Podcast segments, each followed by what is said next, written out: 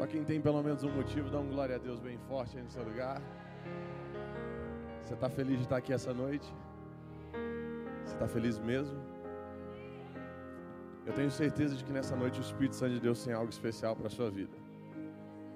Você não está essa hora da noite, numa sexta-feira, num lugar como esse, para sair do mesmo jeito que você chegou aqui. Eu tenho certeza absoluta quando a gente abre nosso coração, a gente tem a oportunidade de viver algo extraordinário, independente de quem estiver falando. E hoje você pode decidir isso para a sua vida. tenho certeza de que o Espírito Santo de Deus quer falar com você essa noite. Você pode fechar os seus olhos onde você estiver? Pai, nós te agradecemos por tudo quanto nós já ouvimos aqui nesse lugar, Deus.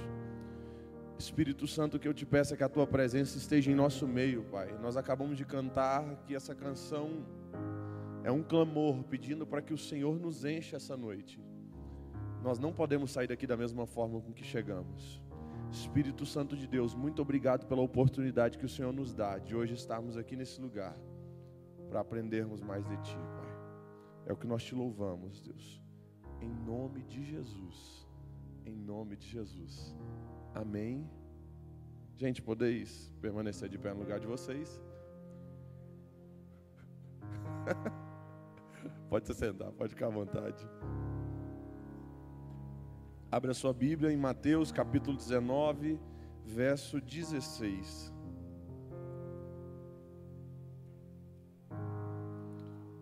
Louvar a Deus pela vida do nosso pastor, presidente.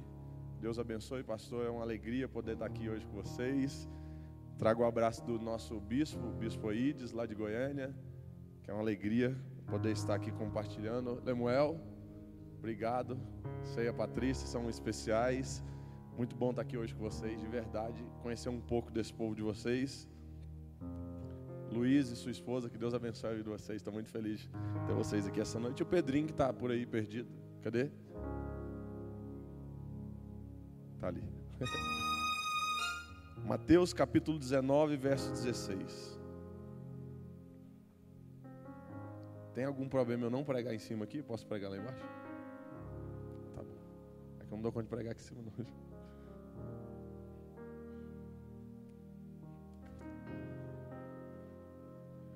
Não, não precisa não. Vou deixar ele aqui. Obrigado, pastor. Um abraço, senhor. Gente, eu gosto de pregar aqui que fica mais perto. Ali parece estar meio longe. Eu sou apaixonado nesse trecho da palavra de Deus. Quer dizer, eu sou apaixonado em muitos, mas eu normalmente eu procuro alguns que normalmente falam diretamente com a juventude. Porque como eu trabalho muito com jovens, eu gosto de ver aquilo que Jesus fez enquanto ele esteve com alguns jovens. Mas esse trecho um pouco diferente foi um jovem que foi procurar Jesus. E esse trecho me chama muita atenção na palavra de Deus. Tanto por ser um jovem e tanto pela forma com que o título do jovem, o título do texto diz que diz assim, em grande parte das Bíblias, diz assim: a história do jovem rico. Eu achei fantástico, porque eu me pareço muito com esse jovem. Lemuel estava compartilhando um pouco. Hoje eu sou diretor executivo de uma empresa, mas essa é a menor parte do que eu faço. Porque eu descobri que a melhor coisa que a gente pode fazer enquanto a gente pisar nessa terra é fazer a vontade de Deus. E a gente começa a descobrir onde são de verdade os lugares onde o Espírito Santo de Deus quer que a gente esteja. E por isso que eu estou mais feliz em estar aqui hoje com vocês, porque eu sei que eu estou fazendo a vontade de Deus aqui hoje nesse lugar. E a Bíblia diz que esse jovem, ele sai correndo e vai procurar Jesus. Sabe por que eu sou apaixonado na palavra de Deus? Por uma coisa, porque as histórias da palavra de Deus, elas repetem a nossa história.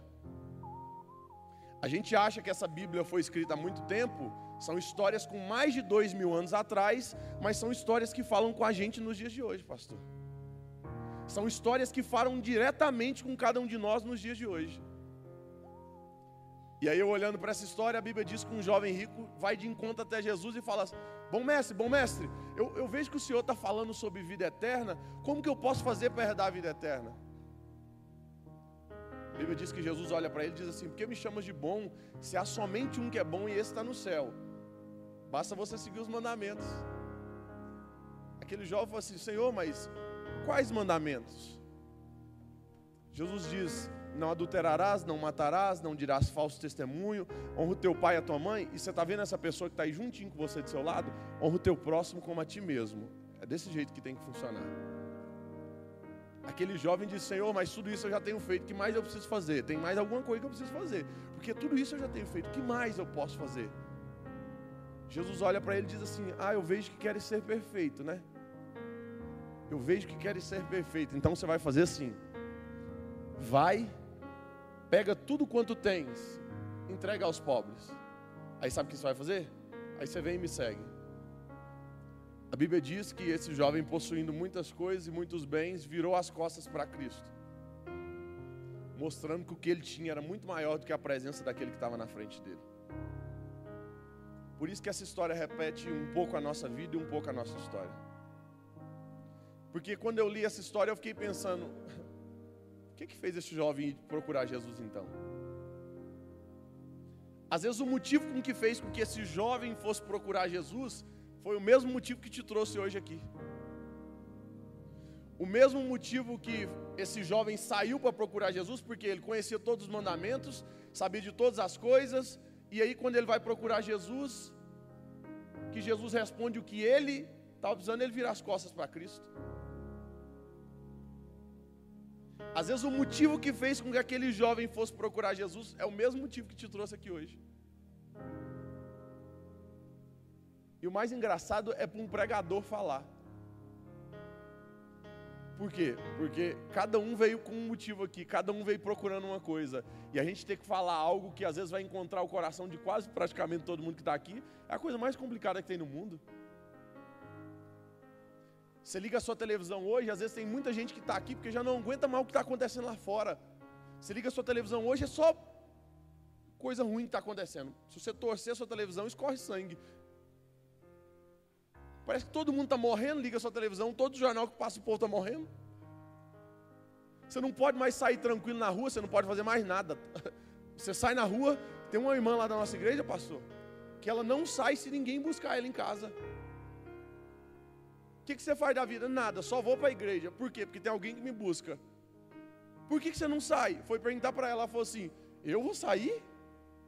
A velhinha falou: Eu sair? Não, sai não. Toda hora está morrendo um aí, toda hora tem um sendo assaltado, toda hora tem bandido fazendo um monte de coisa com gente aí na rua. Eu vou sair? Sai de jeito nenhum, não. E se a gente ficar ligado na televisão, é isso que vai acontecer, é isso que a gente vai ver. Um dia eu fui fazer trabalho de evangelismo, sair na rua para evangelizar. O povo falou assim: Guilherme, não sai na rua não. O povo não abre as portas das casas mais não. Se você for evangelizar, não abre não. O povo está com medo. Eu falei, sabe por quê? Porque os bons parou de sair para a rua. Só os ruins que está indo, só o povo que tem o mal dentro do coração, que está destruindo lá fora. Aí eles saem. Aí só tem um mal saindo. Ninguém abre a porta de casa mesmo, não, ué. Às vezes o motivo que te trouxe aqui é tanta briga, é tanto problema, é tanta coisa que anda acontecendo na sua vida, que você fala assim, gente, pelo amor de Deus, esse, esse, eu preciso procurar alguém para resolver isso.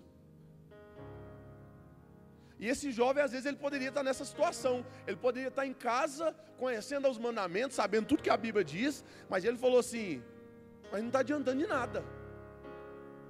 Mas eu ouvi falar desse homem aí, aí sabe o que acontece? Aí ele vai procurar Jesus. E aí acontece nesse encontro deles cinco coisas que me chamaram muita atenção, cinco coisas incríveis. A primeira foi que ele foi na pessoa certa. Por isso que esse encontro repete o nosso encontro aqui hoje. Hoje nós estamos no encontro com a pessoa certa aqui nesse lugar.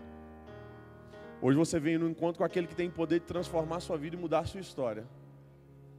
Hoje você vem no encontro com aquele que, independente da forma que você chegou, ele sabe o jeito que você chegou e ele sabe aquilo que ele pode fazer para transformar tudo isso.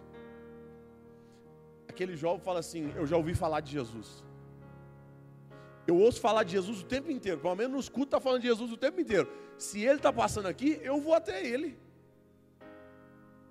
Esse homem deve ter passado problema demais, ele vai poder me ajudar. Aí sabe o que, que o jovem rico faz? Ele vai procurar Jesus. Ele vai procurar a pessoa mais certa que ele poderia procurar na vida. Sabe outra coisa que me chama a atenção nesse encontro? Ele vai de encontro à pessoa certa, e a segunda coisa, ele vai no tempo certo. A Bíblia diz assim: buscar enquanto se pode achar. Nós ainda estamos em tempo de buscar a presença de Deus enquanto a gente estiver nessa terra. Você ainda está em tempo de encontrar aquele que tem poder de transformar toda a sua história e a sua vida. A Bíblia diz que nós estamos em tempo. Aquele jovem vai em tempo de procurar e encontrar aquele que tinha o poder de transformar a vida dele. Só que esse tempo um dia vai acabar. Se a gente não valoriza o tempo, o tempo passa e ele acaba. Pode dizer uma coisa? Eu me lembrei de uma história. Um rapaz, ele estava na rua e ele perdeu a cabeça no trânsito. E sabe o que, que ele fez? Ele saiu, foi lá no outro carro do cara e matou o cara. Perdeu a cabeça no trânsito. Depois que aquela cena aconteceu, ele precisou sentar com o advogado dele. Ele sentou com o advogado dele, o advogado falou assim: Eu preciso que você me conte a verdade. Eu vou te ajudar. Ele falou assim: Mas eu matei uma pessoa. Você vai me ajudar? Ele falou assim: Eu vou te ajudar. Me conte a verdade, como que aconteceu. Ele explicou tudo, tudo, tudo. Chegou no dia do julgamento, ele sentou do lado do advogado dele, o juiz entrou na sessão e falou assim: O advogado do réu pode defender o seu cliente. O advogado levantou e defendeu com uma maestria incrível. No final, o juiz pega o martelo e bate bem forte. Puf! inocente. Aquele cara assustou, ele falou assim: inocente? Ele abraça o advogado e falou assim: muito obrigado, muito obrigado. Abraçou, ficou feliz demais, meu Deus. A hora que ele terminou de abraçar, o advogado puxou um cartãozinho do bolso e falou assim: sempre que você precisar, está aqui o meu cartão. Sabe o que aconteceu? Dez anos se passaram. Aquele cara perde a cabeça mais uma vez e matou outra pessoa. Sabe o que ele lembrou na hora? O advogado. Sabe o que, ele fez? Ele correu para a casa dele e revirou a casa inteira procurando o cartão do advogado. E procurava de um lado, procurava, procurava e não achou. Ele ligou para outro advogado, explicou a situação. O advogado falou assim: Olha, eu sou o melhor advogado que existe nessa cidade. Eu vou te ajudar. Pode ficar tranquilo. Chegou no dia da sessão, no dia do julgamento, eles sentaram ele, o advogado. De repente, quem que é o juiz que entra na sessão? O advogado de 10 anos atrás. já não era mais advogado, ele era juiz. E ele entrou e ele disse: advogado do, do réu pode defender o seu cliente. O melhor advogado estava sentado do lado dele. Defendeu com a melhor maestria. No final, aquele juiz conhecia quem era o cliente que estava ali sentado na frente. Ele pegou o martelo e bateu consciente. Puf, culpado. Sabe o que o Espírito Santo de Deus me falava quando eu lembrava dessa história? que Ele ainda está no nosso meio como advogado. Ele ainda está no nosso meio para perdoar os nossos pecados, perdoar as nossas falhas, agir por cada um de nós, nos ajudar a levantar, mas a Bíblia nos garante e nos promete que um dia ele já não vai mais ser advogado. Ele vai ser o grande juiz. E como juiz, ele vai conhecer cada um daqueles que vão estar sentados na frente dele. Você pode se explicar da melhor forma. Se você não valorizou o tempo naquele dia não adianta mais. Naquele dia ele vai dizer para você: Eu te dei oportunidade. Sabe o que é oportunidade? Isso aqui, ó. Ele ainda está no nosso meio como advogado. Ele ainda está no nosso meio para te dizer assim: você falhou, eu vou te ajudar. Eu vou batalhar por você. Eu vou agir pela sua vida, eu vou agir pela sua casa, eu posso perdoar os seus pecados mas aproveite o tempo. Buscar enquanto se pode achar. Ele ainda está no nosso meio. Aquele jovem rico, ele encontra Jesus em tempo. Ele encontra a pessoa certa, no tempo certo. Aí sabe o que acontece para melhorar ainda? Ele faz a pergunta certa: Senhor, o que, que eu posso fazer para herdar a vida eterna? Sempre que a gente passa por problema, a gente sabe fazer a pergunta certa. Sempre que a gente passa por dificuldade, por algum momento difícil na nossa vida que a gente não sabe resolver, a gente sabe fazer a pergunta certinha para Jesus. A gente dobra os nossos joelhos e fala: Senhor, eu não estou dando conta. O que, que eu posso fazer para mudar a situação na minha vida? Aí parece que eu vejo o Espírito Santo de Deus do nosso lado perguntando assim: Você quer saber mesmo? Porque o grande problema é esse, é se a gente quer saber mesmo o que pode mudar a nossa vida. Porque depois que a gente faz a pergunta certa, pode ter certeza que se a gente perguntar para ele, ele vai responder a coisa certa. E não foi diferente com o jovem rico, porque ele fez isso. Ele fez a pergunta, e aí sabe o que acontece? Ele respondeu a coisa mais certa que poderia acontecer.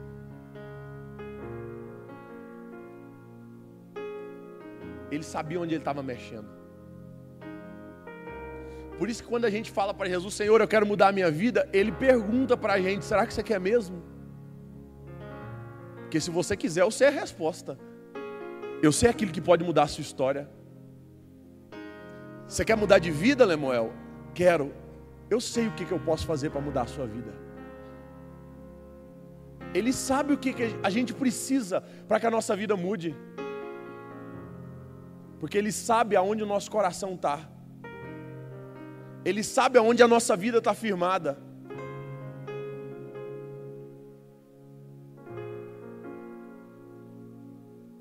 Sabe o que é o problema da gente fazer pergunta para Deus? 99% das vezes a gente vai contrariar com a resposta dele. Porque vai contra a nossa, pastor.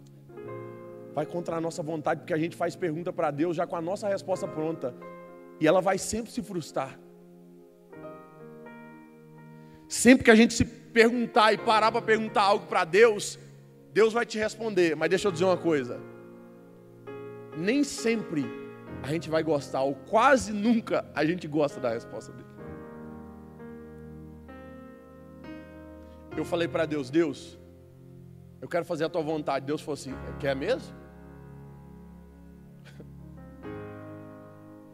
Não é tão fácil fazer a vontade de Deus, não. É bonito a gente falar, vamos fazer a vontade de Deus, vamos.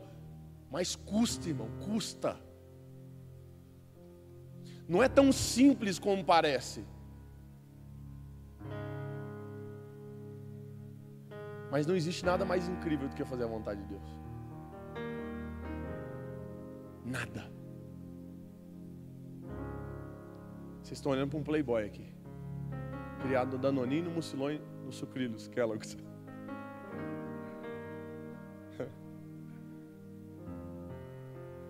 Só que eu descobri uma coisa na vida. Eu estou fazendo uma reforma numa casa de uma mulher no lixão. Quem me segue no Instagram vê isso.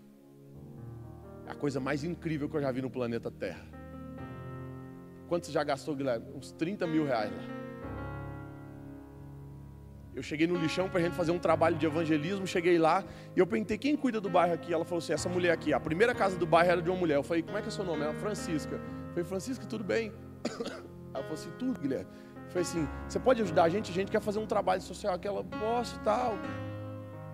Ela falou assim: o que, que você precisa? Ela pegou o caderno dela, caderno, com o nome de todo mundo que mora no bairro, escrito à mão. Quantas pessoas moram, quantas famílias, aquele monte de coisa, tudo escrito à mão. Eu perguntei assim, mais ou menos quantas crianças tem aqui nesse bairro? Ela falou assim, 357. Eu falei, se deve ser é, é, é, meio complicado você ficar aqui só responsável pelo bairro. Ela falou assim, eu não, eu não fico só aqui não, eu sou gari. Eu trabalho depois das quatro horas da tarde que eu chego do serviço, aí eu vou cuidar do bairro. Eu falei, nosso Deus. Fez você é casada, Francisco? Sou, tenho dez filhos.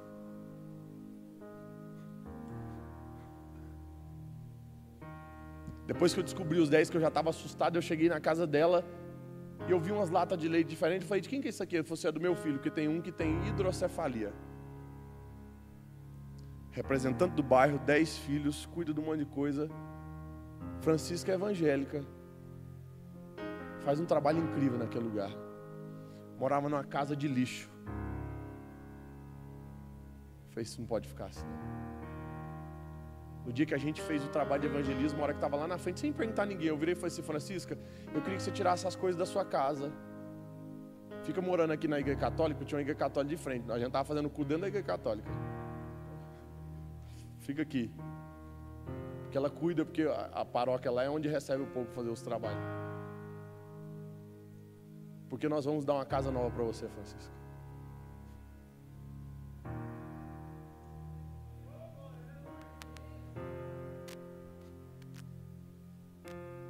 Aí eu junto os meninos de escola particular que a gente está fazendo e sabe o que a gente vai fazer? A gente vai para lá.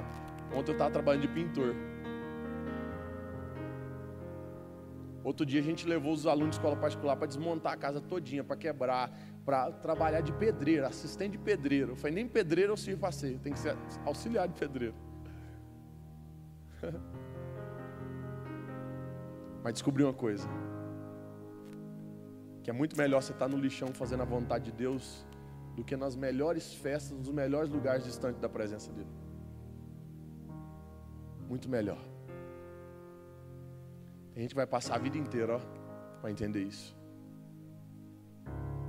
Por isso, se precisar, para fazer a vontade de Deus, eu trabalho de pedreiro, trabalho limpando a igreja, trabalho fazendo qualquer coisa. Que é muito melhor você estar fazendo a vontade de Deus em qualquer lugar, irmão. Qualquer que seja. Você está fazendo a vontade de Deus, você vai estar feliz.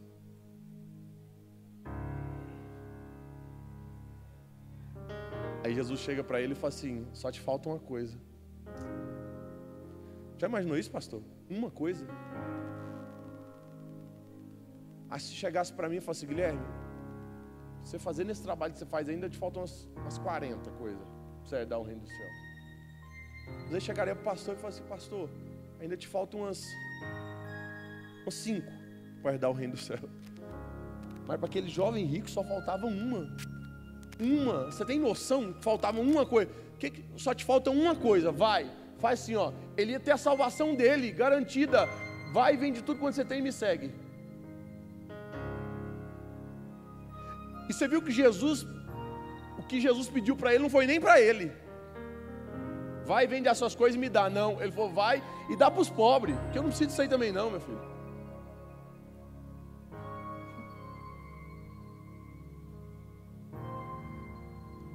Eu fiz uma oração esses dias. Tava faltando 5.500 reais para nós terminar a casa da, da mulher do lixão. Aí eu dobrei os meus joelhos e falei assim, Senhor, essa foi minha oração. Eu estou muito viciado no meu iPhone. Me ajude a libertar dele. Aí sabe o que o Espírito Santo de Deus falou? Ele falou assim: Sabia que os 5.500 reais que faltam da casa é o preço do seu iPhone X? Não sabia não. Você não queria saber o que, que você podia fazer para deixar de ser viciado nesse celular? Eu estou te dando a resposta.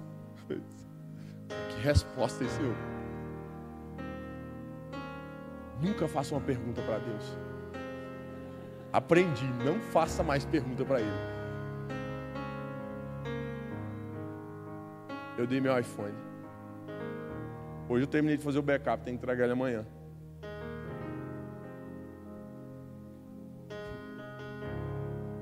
Depois que eu dei meu iPhone, eu já recebi ligação de 12 jovens me dando iPhone.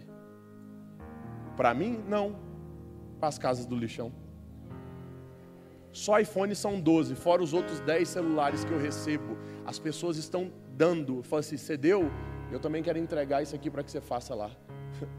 Eu pego o celular e eu falo assim, o senhor é tão bonitão, né?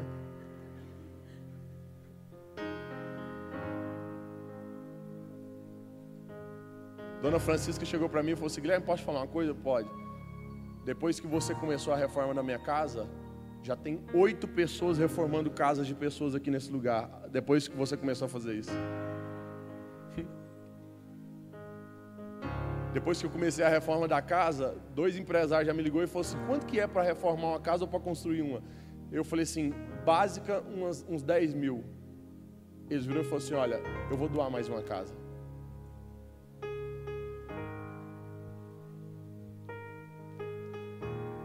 Aí Jesus vira e fala para o Jó: só te falta uma coisa. A pessoa certa, no tempo certo, a pergunta certa, a resposta certa. Sabe o que o Jó fez? A decisão errada. Por isso que essa história repete a nossa história. Porque sempre que Jesus nos questiona tudo, a gente vira as costas do mesmo jeito. Sabe o que faz ser diferente quando a gente faz diferente. Eu poderia estar vivendo o que está todo mundo vivendo, Mas eu falei um dia para Deus, eu falei assim, Deus, eu quero viver algo diferente. Ele falou, você quer? Então faça diferente. Se a gente quer viver algo diferente, a gente precisa fazer algo diferente. O que é fazer algo diferente? Eu dobrei os joelhos e falei, Senhor, eu quero fazer a tua obra. O que, que o Senhor quer de mim? Ele fala assim: olha, sabe o que, que o Espírito Santo de Deus respondeu? Faça que ninguém quer fazer.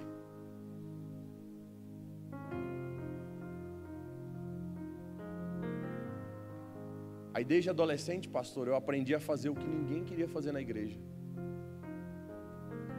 Eu juntava os jovens da minha igreja, não tinha limpeza na igreja. Sabe o que, que eu fazia? Eu quero limpar a igreja. Achava o máximo. Não tinha ninguém para limpar. Pode achar que os jovens vão limpar. Eu, eu vou limpar. Eu vou coordenar o povo da limpeza. Não tinha ninguém na igreja, jogava sabão, escorregava no corredor da igreja, até lá na frente, uhul, tal, aproveitava. Mas fazia, fazia o que ninguém queria fazer. Não tinha porteiro na igreja, irmão. Eu aprendi uma coisa: tá com depressão, vai ser porteiro da igreja. Você já viu porteiro triste, pastor? Não tem. Não tem, não.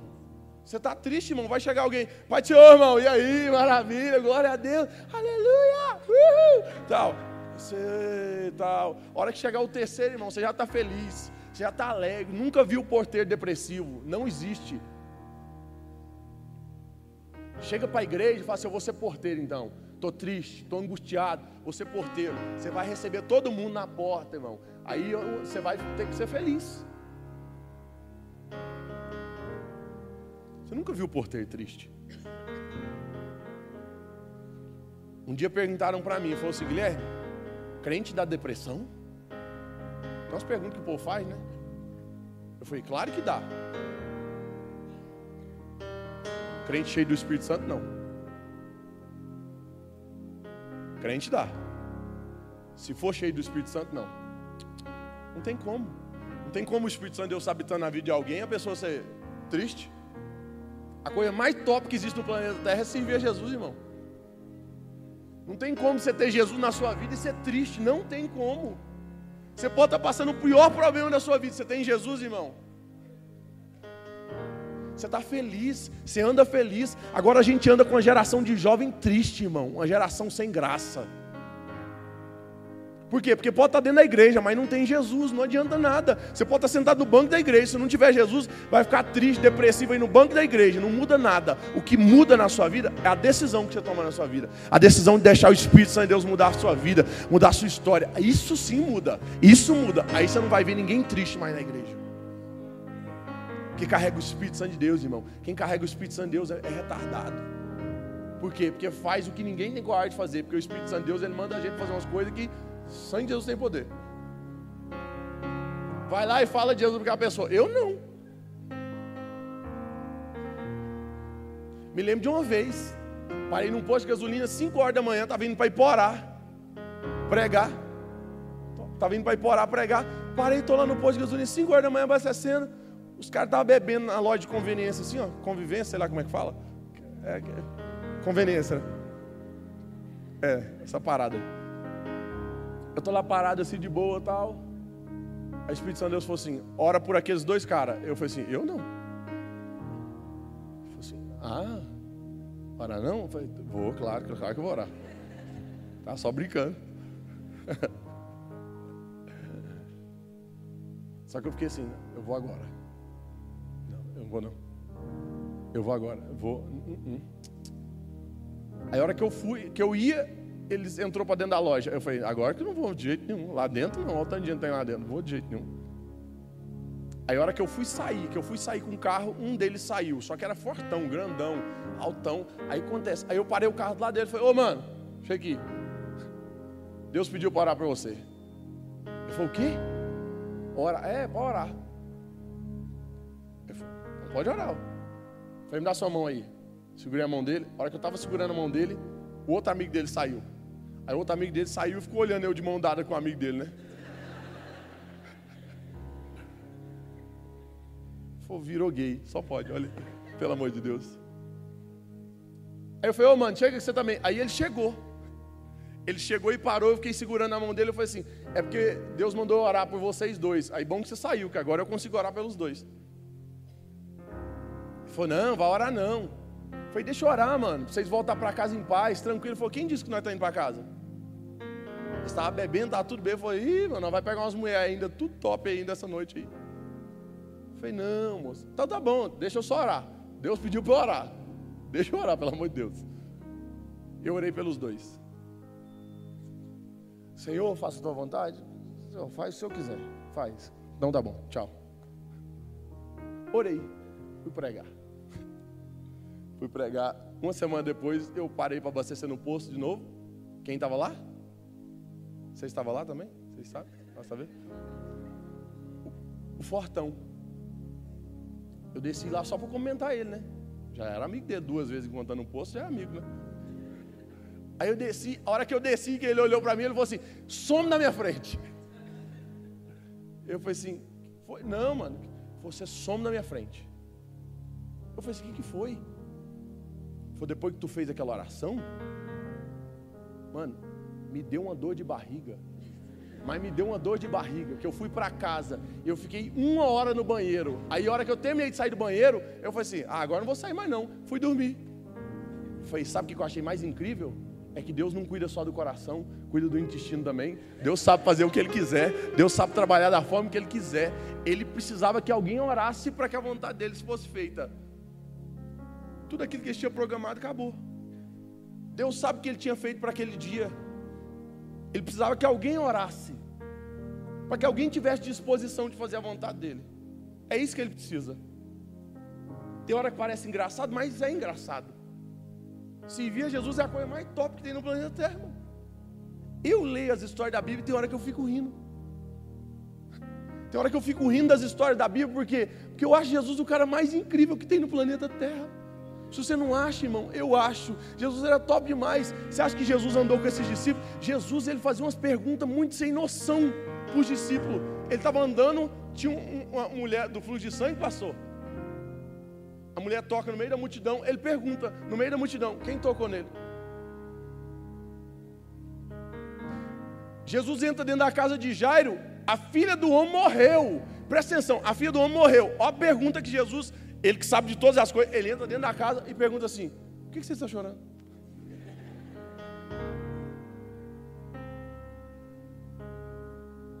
Mano, eu, eu fico imaginando umas cenas, pastor. Eu fico imaginando umas cenas massa.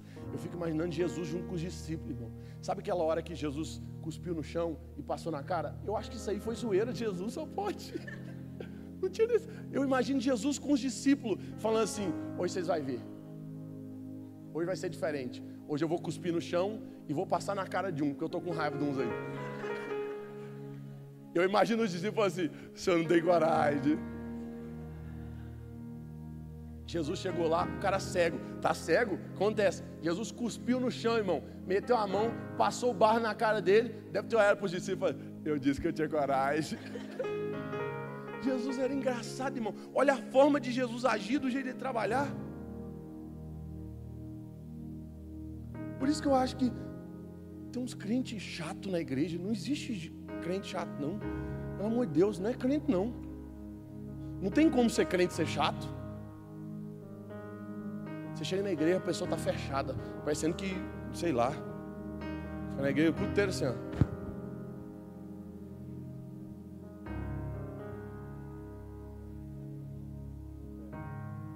Onze trinta e seis, Jesus. Estou perdendo o Globo Repórter. Vai embora para sua casa, velho. Vai embora. Fica lá, não precisa vir não. Tem gente que é chato. Pode ser chato. Servir a Jesus é ter alegria. Sabe por que tem muita gente que acha que servir a Jesus é chato? Porque você é chato. Sabe por que meus amigos acham servir a Jesus top? Porque a gente decide ser top. E aí as pessoas veem Jesus refletindo na nossa vida. Se a gente diz servir a Jesus, eles estão vendo Jesus se parece com a gente, irmão. É a gente andando como Jesus andou aqui nessa terra. Se você é chato, o povo fala assim: quer ir para a guerra? Não, tu é chato demais, velho, pelo amor de Deus. Meus amigos me ligam e falam assim, Guilherme, eu quero um dia na igreja com você. É, é massa. Eu falei assim, é top mesmo. Irmão. Você vai para a igreja, você nunca. É, a coisa mais incrível que tem no planeta Terra. Agora, nossa, que mais sem graça. Sem graça é ser. Chato é você. Por quê? Porque o culto, quem entrega é a gente. Se o culto foi chato, é porque você não entregou nada. Você não ofereceu nada, você não apresentou nada. Sabe o que eu compreendi uma coisa? Que o culto é o reflexo da gente. Aí eu te pergunto. Vamos dizer que aqui a gente tem umas 400 pessoas, 300, sei lá. Se tivesse 300 pessoas ou 400 com a mesma adoração que você adorou até agora, esse culto seria um culto massa ou um culto sem graça? Porque aí você para de ficar cobrando dos outros. Porque a responsabilidade é nossa. A responsabilidade é nossa. O culto foi sem. Pega 350 pessoas iguaizinhas a você hoje nesse culto. Como que esse culto foi? Se fosse todo mundo com a mesma adoração sua. Se todo mundo levantasse a mão, glória a Deus, aleluia, no mesmo seu, seria um culto massa ou um culto sem graça? Porque se você falar assim, foi sem graça, é porque você era o mais sem graça.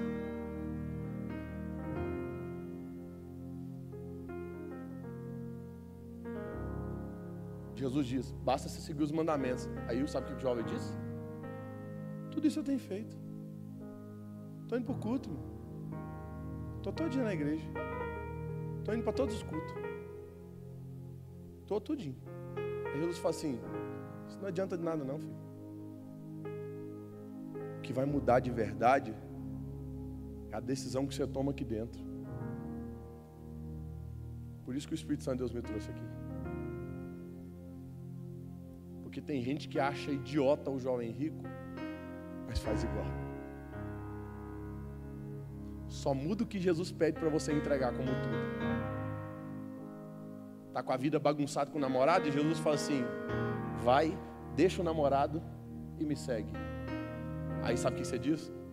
Custei achar, eu não vou deixar, não. Está em falta no mercado. Esse aqui vai melhorar, Senhor. Muda a vida dele, mas eu não posso perder, não. Fala assim: o que eu tenho para você é muito melhor do que isso, filho. É muito melhor. A gente se pega em coisa pequena, gente. Eu tenho noção do que Jesus pode fazer na vida de alguém. Só que a noção ainda é muito pequena perante o que ele vai fazer. Posso dizer uma coisa? Tem dois anos e meio que eu faço trabalho em escolas. Mais de 50 mil alunos já aceitaram Jesus. 50 mil alunos dentro de escolas, de joelhos dobrados, entregando a vida a Cristo. Não são 10, não são 500, não são mil, são 50 mil.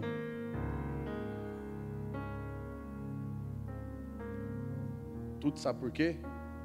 Porque o dia que ele virou e falou assim: Olha, deixa tudo. Eu falei assim: Claro, eu. Na convenção da nossa empresa agora, eu era o CEO da empresa. O cargo mais alto que existe na nossa empresa.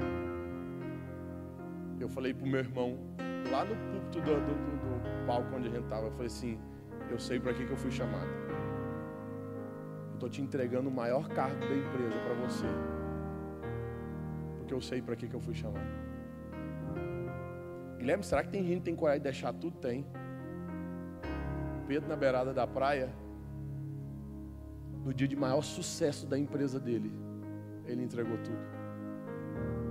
Jesus falou assim: Vem me segue. Ele poderia ter olhado para aquele barco cheio de peixe, aquele tanto de peixe, ele fala assim: Eu? Claro que não. Olha o tanto de peixe que tem aqui, vou ficar rico. No dia que eu vou ficar rico, eu vou embora. Só que Pedro pensou diferente. Pedro pensou assim: Se ele teve capacidade de multiplicar isso aqui, imagina o que ele não vai fazer na minha vida. Primeira ministração de Pedro, mais de 3 mil pessoas aceitando a Jesus. Muito maior do que os peixes na beirada da praia. O Espírito Santo de Deus me trouxe aqui por conta da sua vida. Hoje é o dia de você fazer diferente do jovem rico. tomar a decisão certa. Conhece as Escrituras, vem em todos os cultos, mas não é isso que ele quer saber. Ele quer saber se você tem coragem de entregar tudo. E nem sempre o tudo é dinheiro. O tudo do jovem rico era o dinheiro. O seu tudo, você sabe o que é. Você sabe que te custa muito. Você sabe o que te custa. Por isso que Deus me trouxe aqui hoje. Porque é Jesus mais uma vez andando, encontrando um jovem rico, que são vocês, e dizendo: Vai, vende tudo quanto tens, entrega tudo que te custa, aí você vem e me segue. Ou você pode olhar e dizer assim: É muito. Ou você pode dizer assim: Senhor, obrigado por ter me escolhido. Obrigado por ter me chamado. Obrigado por ter me mostrado o que de verdade tem valor nessa vida. Guilherme, eu cheguei aqui e na minha vida tem sido igualzinha do jovem rico. Tem muitas coisas que me aprisionam, que me prendem e que não me deixam viver o extraordinário de Deus. Estou distante de Deus, dentro da casa dele. Ou estou distante de Deus, me afastei por algum motivo, independente. O Espírito Santo de Deus te trouxe aqui para que seja noite de mudança. Hoje, noite de salvação, de transformação. Noite do Espírito Santo de Deus mudar a sua história, mudar a história da sua casa, da sua família, da sua vida. Ele tem capacidade de fazer isso, eu não. Eu só sou instrumento para que isso aconteça.